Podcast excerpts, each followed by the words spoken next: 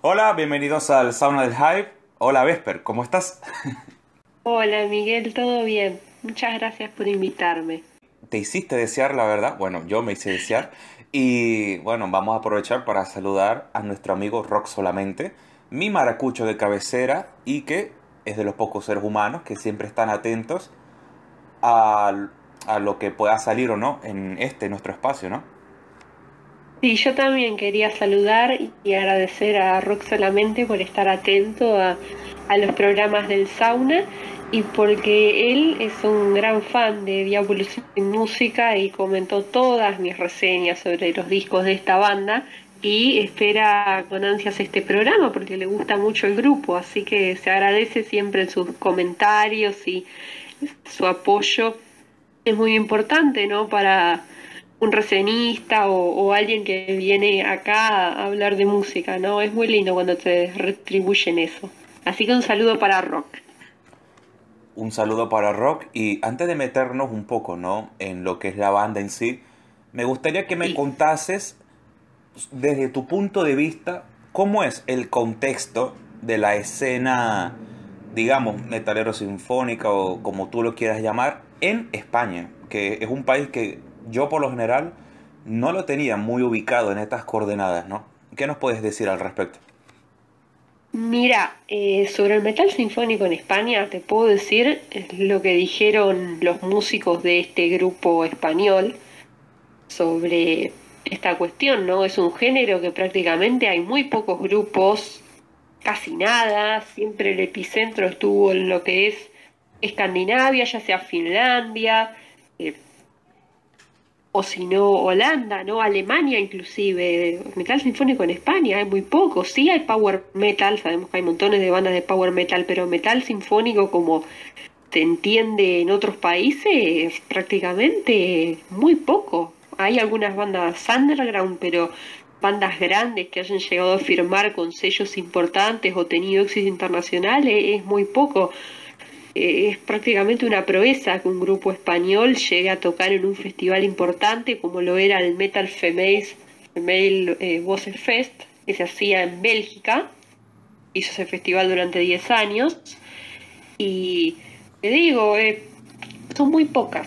Yo escucho mucho metal sinfónico de varios países, pero de España hay muy pocos grupos y muy pocos lograron tener un éxito nacional o internacional. Pasa que es un país en el que no se le presta mucha atención al metal sinfónico, no se promueve, no se difunde. Es, es un país que no, no aprendió mucho el género. Vaya a saber por qué, ¿no? No como en Escandinavia, en Alemania o inclusive acá en Argentina hay más bandas de metal sinfónico, ¿no? Es, es raro. El caso español es raro, pero bueno, se dio así.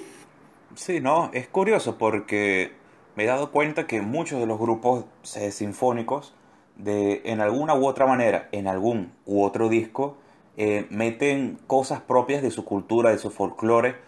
Y España, pues yo creo que cultura tiene una cultura muy propia, ¿no? Y yo creo que me llama la atención, ¿no? Que grupos de este palo no hayan explotado más ese factor.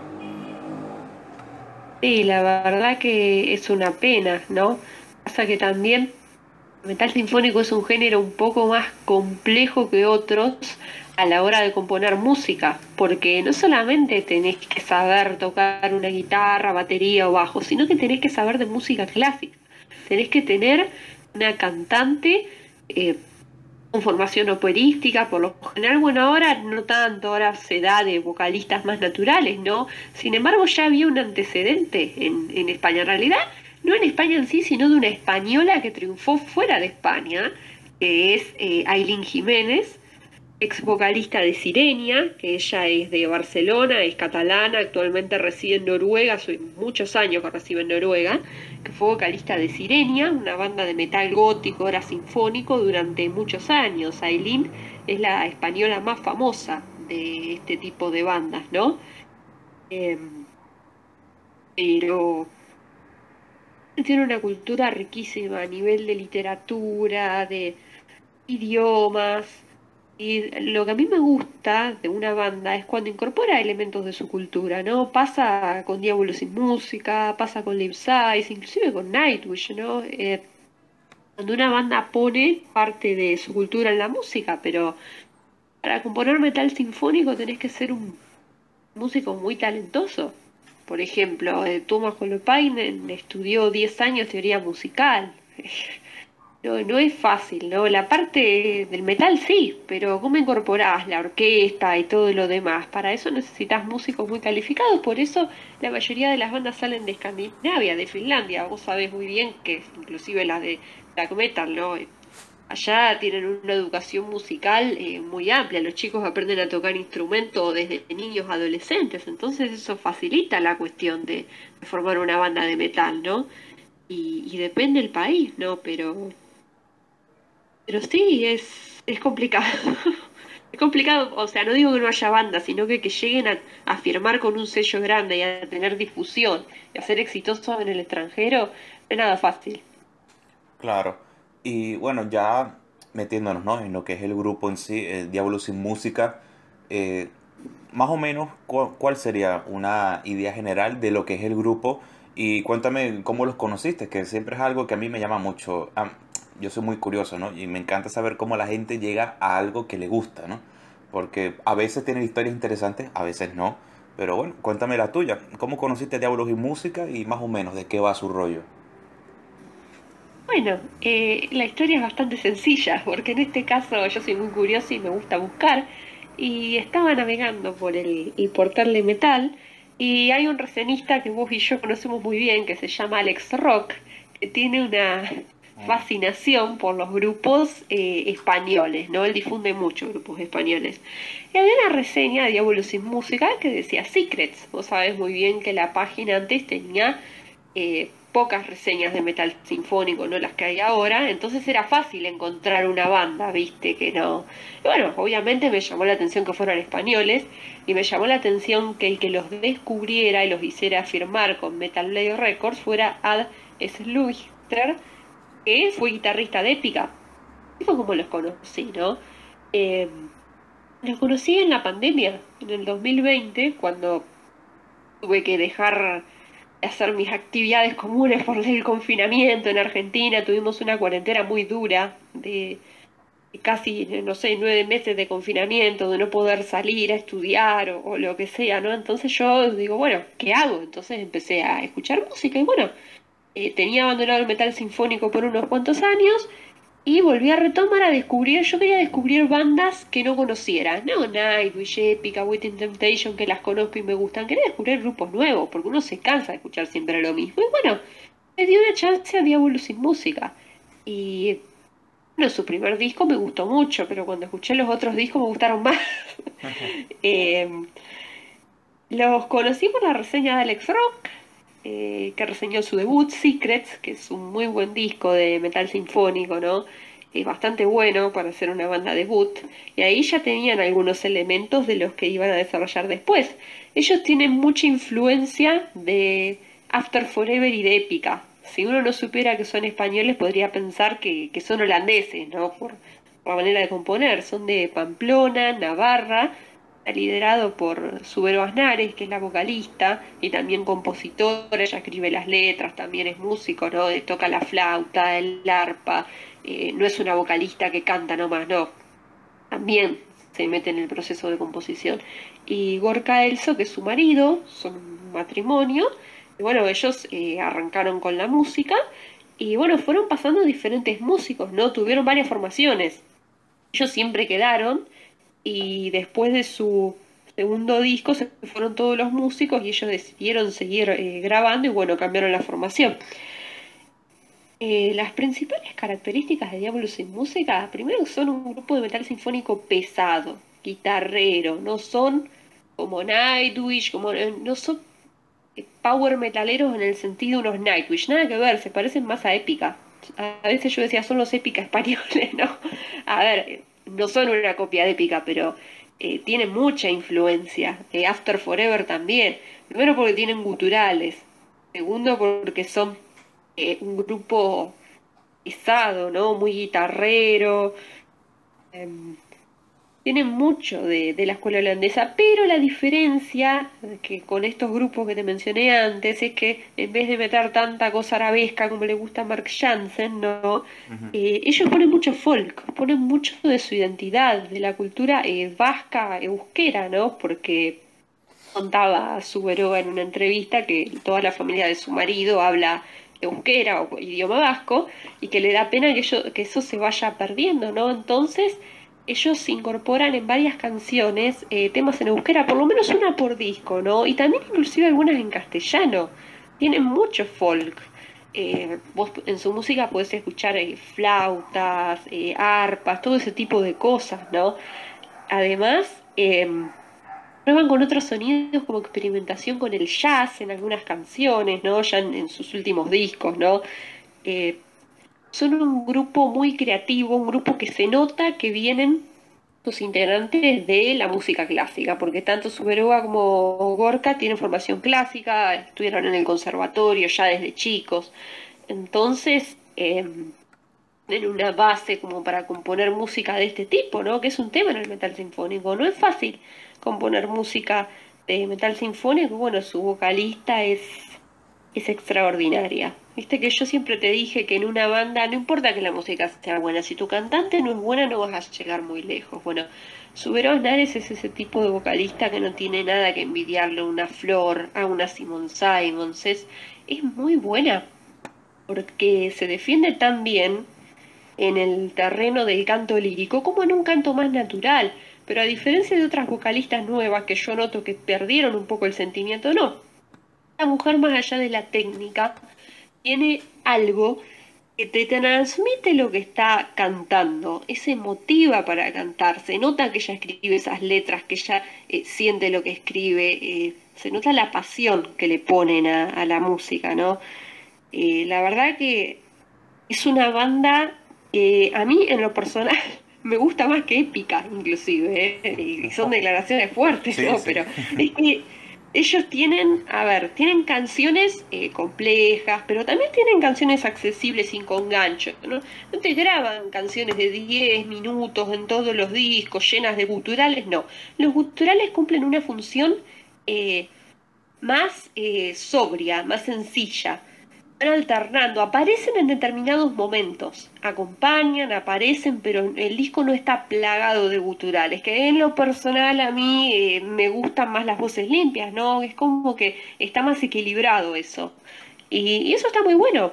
Así que esas serían las características de, de Diablo sin música, ¿no? Además que son un grupo que todos los discos que graban lo hacen con mucho sacrificio porque ellos, a pesar de haber filmado con un sello grande como Napalm Records, eh, no tienen el presupuesto que tienen unos épica. No, pueden ir y grabar con una orquesta. Lo hacen todo a pulmón entre ellos. Eh, es mucho sacrificio el que hacen para, para componer su música y grabarla. ¿Es impresión mía o esto de, de, los matrimonios eh, es muy frecuente ¿no? en el mundo del, del sinfónico? Y a veces sí, a veces no. Pero en este caso sí, es como Within Temptation, ¿no? Como pasó en Lipside durante largo tiempo. Em, es muy curioso, Miguel, lo que, lo que me estás contando. Y normalmente eh, estos matrimonios suelen ser los que crean las bandas con mayor duración, ¿no? Es como que... Eh, en algunos casos, en otros no, pero en este caso sí, es sumamente fructífero. Es como si dos almas gemelas se encontraran y, pudieran componer y grabar música, ¿no? Ellos hace muy buena pareja, Subero y Gorka, porque él es el que hace los guturales en la banda, toca el teclado y hace los guturales, y, ella hace las voces limpias, ¿no? Pero te digo que los dos componiendo juntos graban unas canciones increíbles, así que como Within Temptation es, es un matrimonio fructífero a nivel musical, ¿no? O, los grupos de, de Annette Olsen, ¿no? Que también está el, el esposo, que es el bajista, ¿no? Sí, también, también, sí, es, es una cosa que eso es lindo, eso está bueno cuando, cuando una pareja, los dos son músicos y componen y graban juntos y, sacan adelante un grupo, la verdad que en este caso hacen un equipo genial, es, es muy lindo, ¿no? Y que sean compañeros, ¿no? Y que, que, se apoyen mutuamente, y que, porque no es fácil vivir de la música, y menos ellos que son españoles contando con una gran desventaja, porque vos sabés que la industria de allá no es lo mismo que la industria que pueda haber en Finlandia o en Holanda, eh, no, no debe ser fácil. Claro, y bueno, para no desviarnos tanto como en, el episodio de, de Within Temptation, donde yo feliz de la vida, ¿no? Pero se hablaron, se hablaron cosas como, bueno, mucho modelaje, mucho vestido, la verdad, o sea, yo me la pasé bien. Pero bueno, yo creo que antes de llegar, ¿no? Al disco en cuestión, al Argia. ¿Sí? ¿Se pronuncia Argia o Argia? Para mí, Argia, no sé, pasa que está en euskera, significa luz en euskera, habría que buscarla, no está en inglés. Ahí está el tema. Bueno, vamos a decirle Argia. Antes de llegar a Argia, eh, ¿qué nos puedes comentar de Secrets y The Wonder? Los dos discos que, le preceden. Y, más o menos, ¿qué los hace especiales o cuál, cuáles son eh, los elementos que, llevaron al grupo a sacar el que para ti es tu disco favorito, que es ese, el Argia. Sí. Eh, bueno, eh, lo que tiene Secrets, que lo sacaron en 2010, es que es un disco que vos lo ves como que, sí, es un heredero de Nightwish, tiene influencias de Nightwish porque tiene semibaladas, tiene medios tiempos, tiene temas más power metaleros, pero también tiene eh, algo más progresivo, ¿no? Hay algunas canciones que son un poco más extensas y tiene mucho de canto lírico. Canto lírico al estilo de Tarja, ¿no? A pesar de que su es mezzo-soprano, tiene un timbre de voz un poco más grave, ¿no? Pero tiene un sonido que podría ser una combinación entre Nightwish, Epica y After Forever, porque ellos suenan pesados, pero a la vez, a la vez tienen elementos folks, cosa que Nightwish está incorporando recién ahora, ¿no? Y otra cosa es que al oyente de metal sinfónico le puede resultar similar, es que la cantante mezcla las dos voces. Por un lado la voz lírica y la otra más natural, al estilo de Flor Jansen o Simon Simon, ¿no?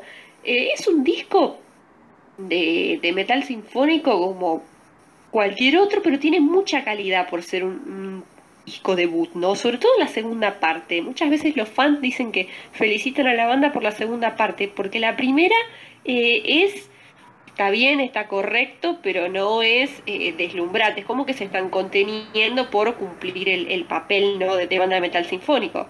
Pero la segunda parte se desataron totalmente. es, genial, es, increíble, ¿no? Es un grupo que tiene mucha personalidad, tiene un estilo propio, no es una imitación de nadie. Hay canciones como Lies Eyes, que es dramática, lírica, muy sinfónica, muy After Forever. Al fan de After Forever le va a encantar esta banda o de Seven Gate también, que tiene un poco de melodía oriental y los guturales. Entonces es, es genial, es un grupo que tiene influencias, pero que también va desde el primer disco va desarrollando una personalidad propia.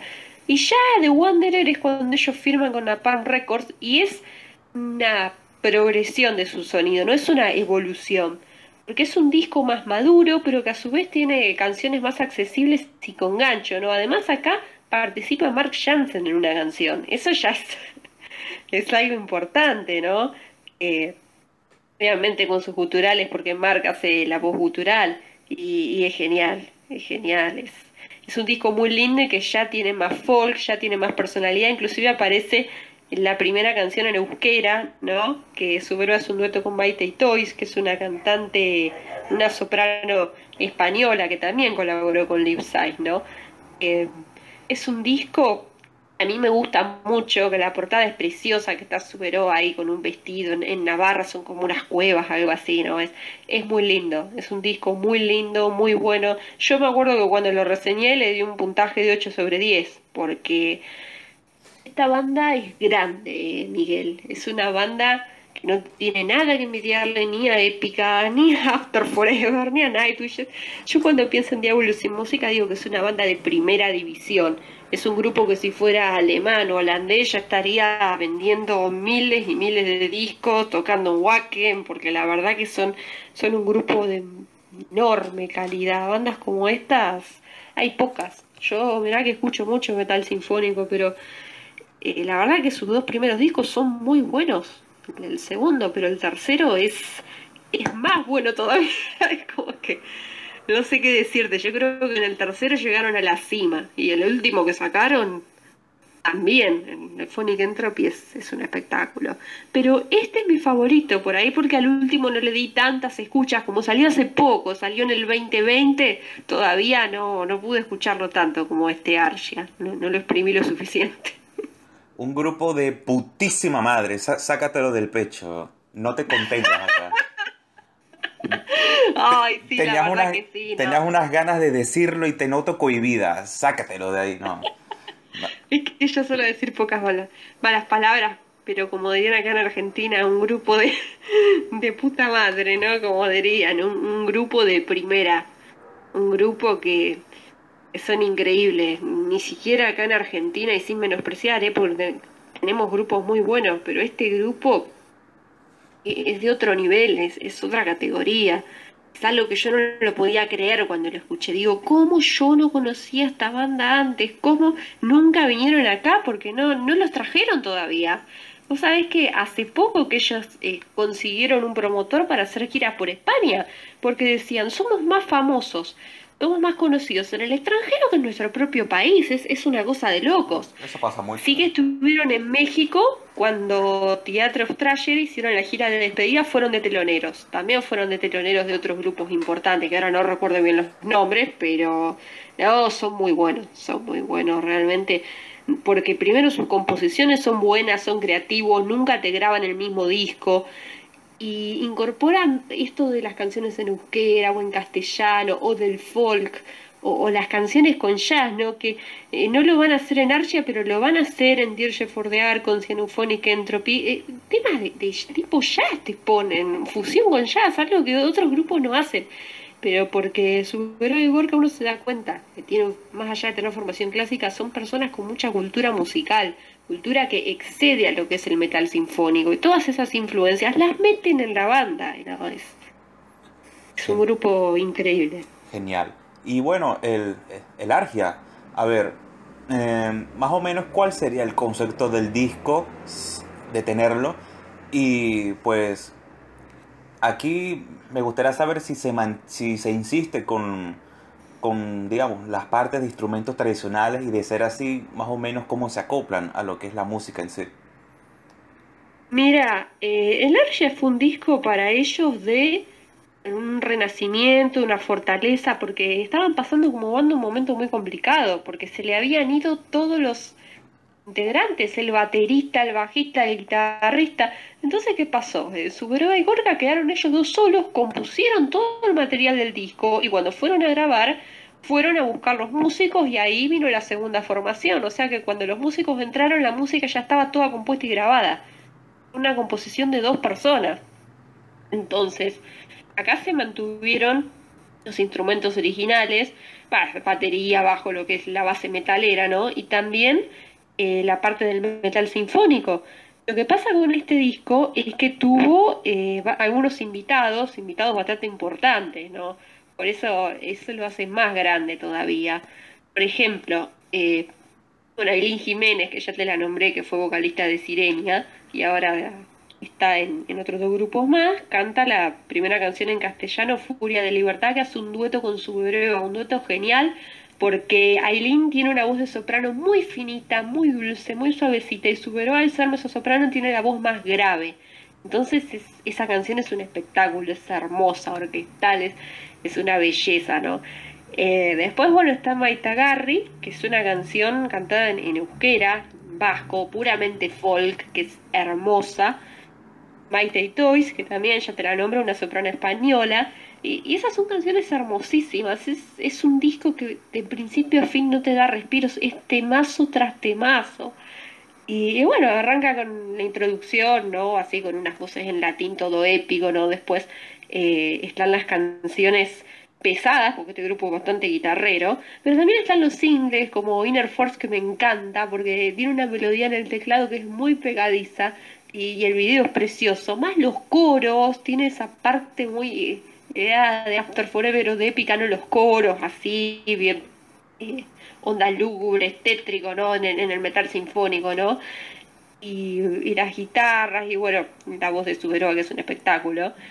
Y después hay una canción que es eh, puramente casi todo cultural, después Vampire que es la más pesada, que ahí es donde se luce Borca, ¿no? bueno, las baladas como Eternal Breeze y Suberoa tiene una, voz preciosa en las baladas, realmente se luce, es como Tarja en, versión española, o como Flor, ¿no? Porque es, es soprano, pero no, es, es genial, es más, hay un tema que es también puramente folk que tiene un arpa, una arpa, es índigo se llama, es, es como que es, más ambiental, más atmosférica, es, es precioso, es precioso. Y bueno, la, joya de la corona se llama Encounter at Cronos Maze. Cronos era un titán de la mitología griega, el padre de Zeus y todos los, los dioses, ¿no? Eh, acá hacen un dueto con Thomas Wikström. Thomas Wikström es un tenor que está en, en Therion, el vocalista de Therion. Entonces, es, esa canción yo creo que es la, mejor del disco y la que más me emociona. Porque tiene mucho de, música clásica, ¿no? Es un.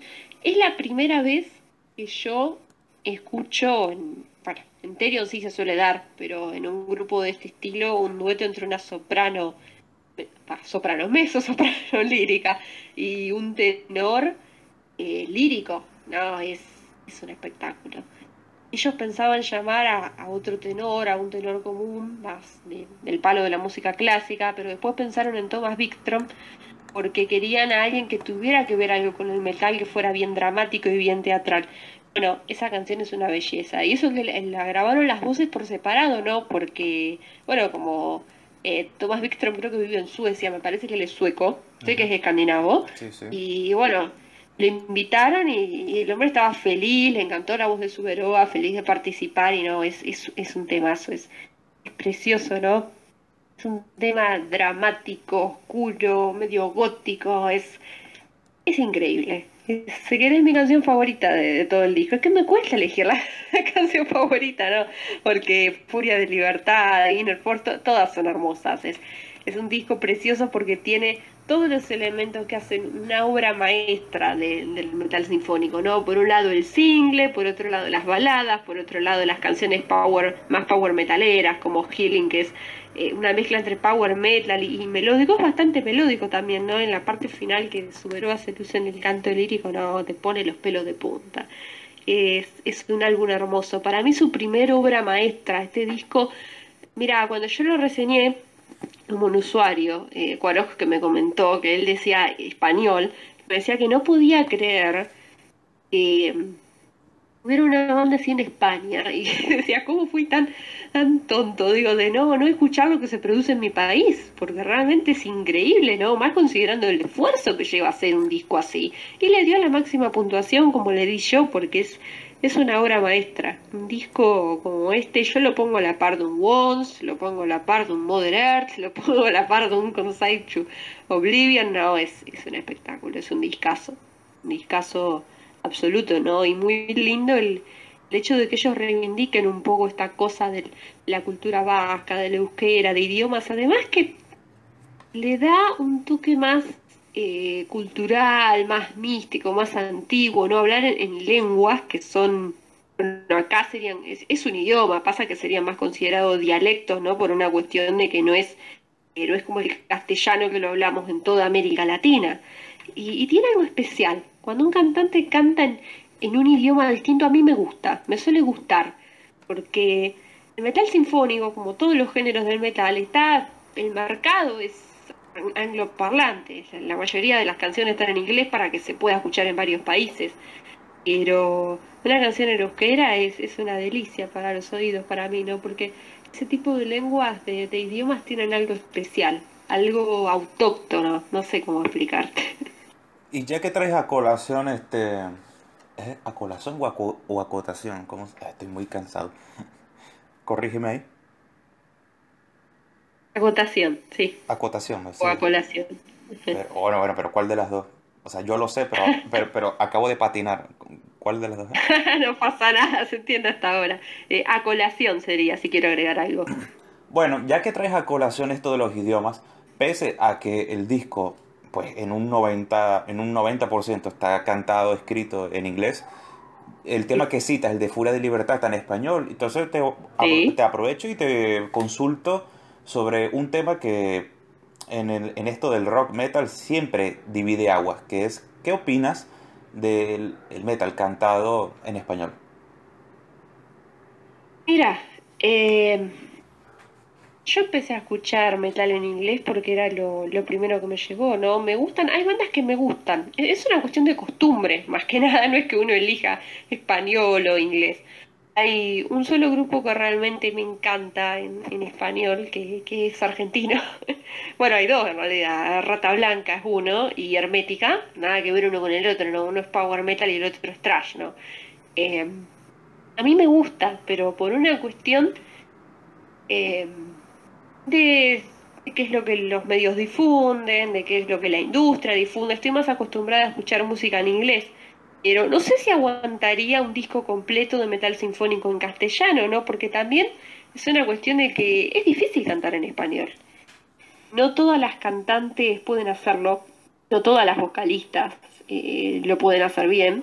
En este caso, bueno, Superoa y Aileen lo hacen genial porque es su lengua madre pero poner a alguien que no es eh, hispanoparlante a, cantar en español puede dar muy malos resultados. no quiero dar, ejemplo, no, pero hay cantantes de metal sinfónico que lo hicieron y fue un absoluto desastre, porque la, la fonética, la gramática del castellano, el español es muy difícil para el que no lo habla, sobre todo por esto de que nosotros le ponemos género a los a los sustantivos y los adjetivos, ¿no? Es, es complicado. Bueno, hay una vocalista muy famosa, Marcela Bobbio, que tenía una banda que se llamaba Stream of Passion, ella tocó mucho con Aerion, eh, Lucasen, Arjen Lucasen la hizo famosa, ¿no?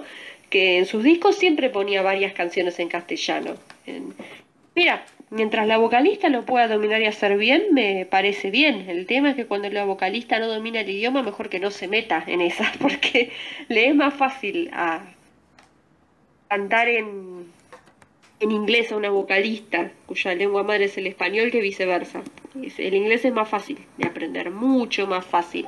Fíjate la cantidad de vocalistas eh, no son inglesas que cantan en inglés. Tenés Tarja, Simón, Flor, todas esas bandas en las que ellas estuvieron, Nightwish, Epic After Forever, la mayoría de las canciones son en inglés, entonces ellas tienen facilidad para aprender el inglés. El tema es que cantar en español no es fácil. Más el canto lírico, ¿no? Bueno, una vez Sharon de Nadel le preguntaron por qué no cantaban holandés. Y dice, el holandés no, no es un idioma bonito para cantar metal sinfónico o no es tan fácil el, canto lírico, ¿no? Por lo general, eh, vos pensás que las óperas, la mayoría, o están en alemán, o están en italiano, o bueno, yo escucho una cantante francesa que se llama Emma Chaplan, que ella es soprano lírico, sus primeros discos eran eran de crossover, ¿no? Y cantaban italiano la mayoría de las veces, o en latín, capaz, ¿no? Se ponía a cantar en francés el canto lírico es una cuestión un poco complicada, ¿no? Pero depende de la formación de la vocalista. Es así. En el heavy no es tan complicado, en el heavy, el power o, el trash, ¿no? Pero en este tipo de bandas que se centran tanto en la voz es más difícil. Sí, te entiendo.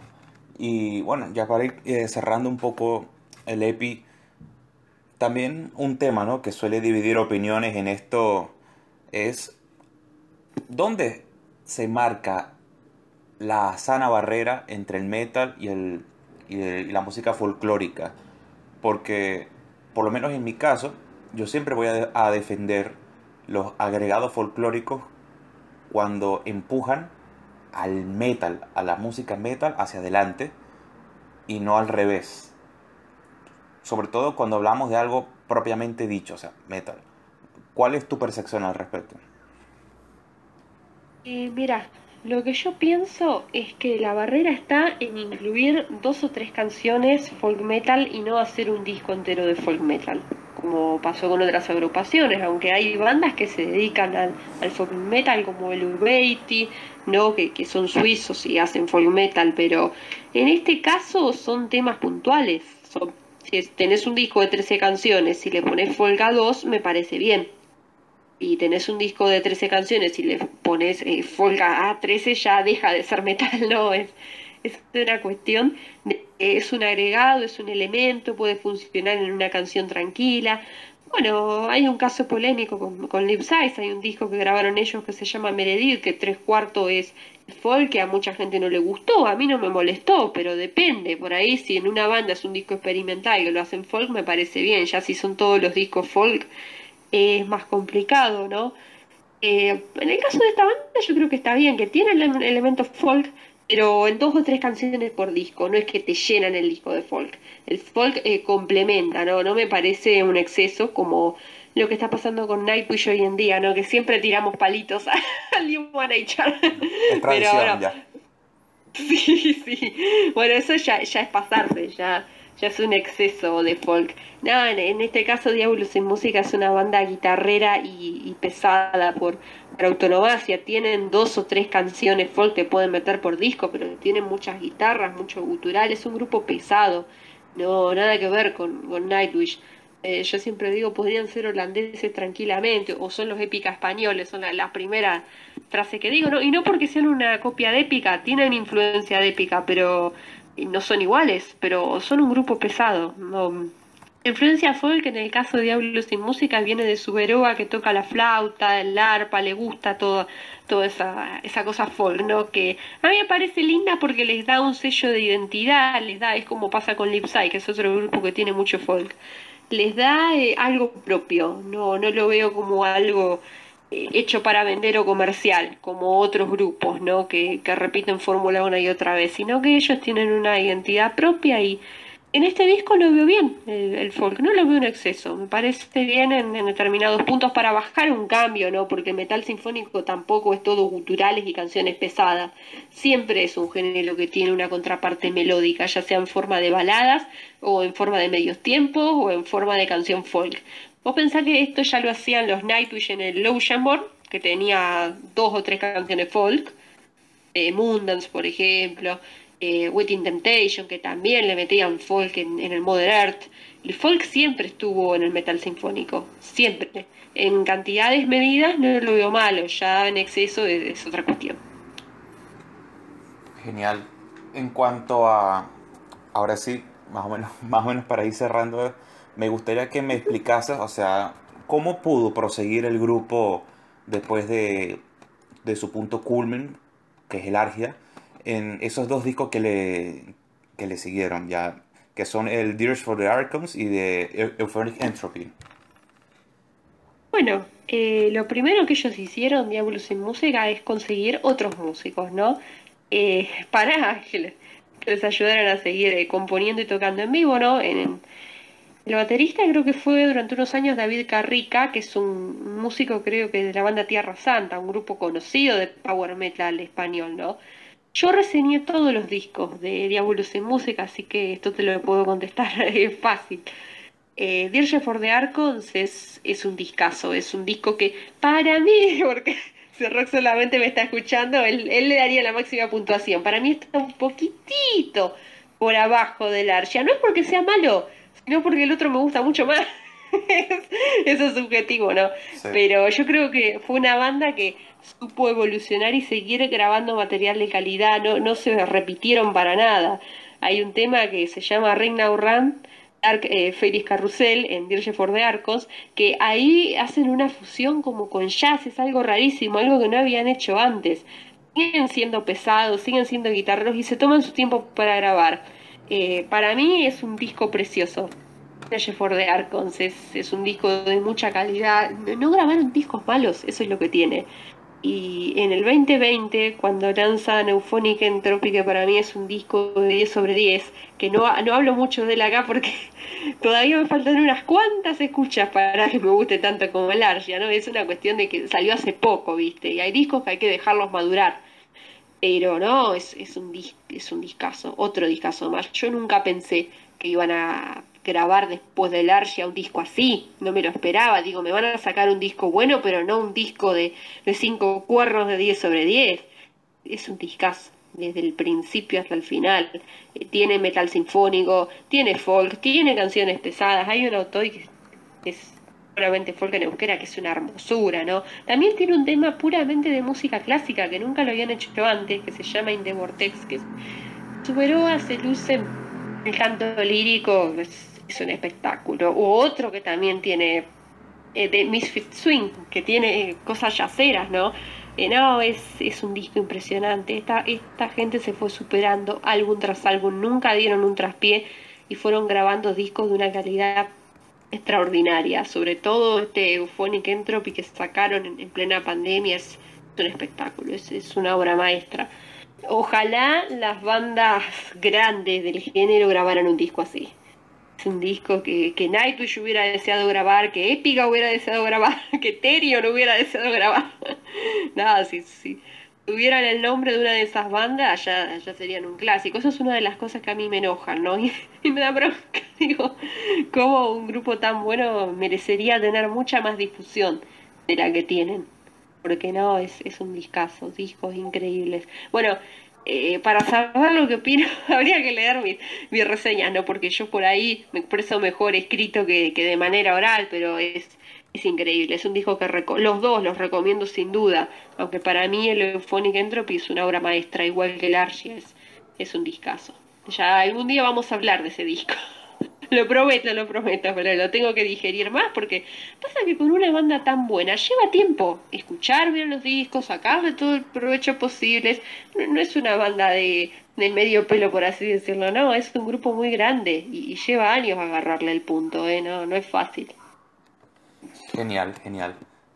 Y bueno, nuevamente otro tremendo episodio, seguramente lo digo siempre, ¿no? Pero seguramente, en, por lo menos en nuestro idioma, no habrá nadie que haya desgranado la discografía de este grupo. Y bueno, no sé, le, mando, le mandamos un saludo a Gorka y a, y a Suberoa. Que sepan que aquí en Argentina encontrarán en mi, amiga Victoria eh, una simpatizante de su arte. Porque al final esto del metal, sea el género que sea, para mí es arte. Así que muchísimas gracias, Vicky. Gracias. Igualmente, Miguel, también le quería eh, mandar un saludo a, a Subero y Gorka, si alguna vez nos escuchan, y que sepan que estamos escuchando su música, que espero que algún día puedan venir a Sudamérica, porque tienen muchos fans, no solamente yo, y que son, es increíble lo que hacen, más viniendo de donde vienen, que sabemos que no es tan fácil, ¿no? Y que sigan componiendo música, porque que son una banda espectacular de muchísima calidad y que nos hacen felices con su arte, ¿no? Porque eh, es un gusto escuchar a personas que, que trabajan con tanta pasión, con tanta dedicación y, y, que sí, seguramente debemos ser de los pocos, que hay gente que los reseña, pero, pero no tanto, así que bueno, siempre y cuando uno pueda eh, ayudar o, difundirlo va a hacer porque con bandas así realmente vale la pena, vale la pena que los conozcan y que los escuchen. Yo siempre en las reseñas escribo, por favor los españoles escuchen a sus compatriotas porque son, son impresionantes realmente. Ojalá, si vienen yo los voy a ir a ver, si vienen a Argentina yo voy, sin duda.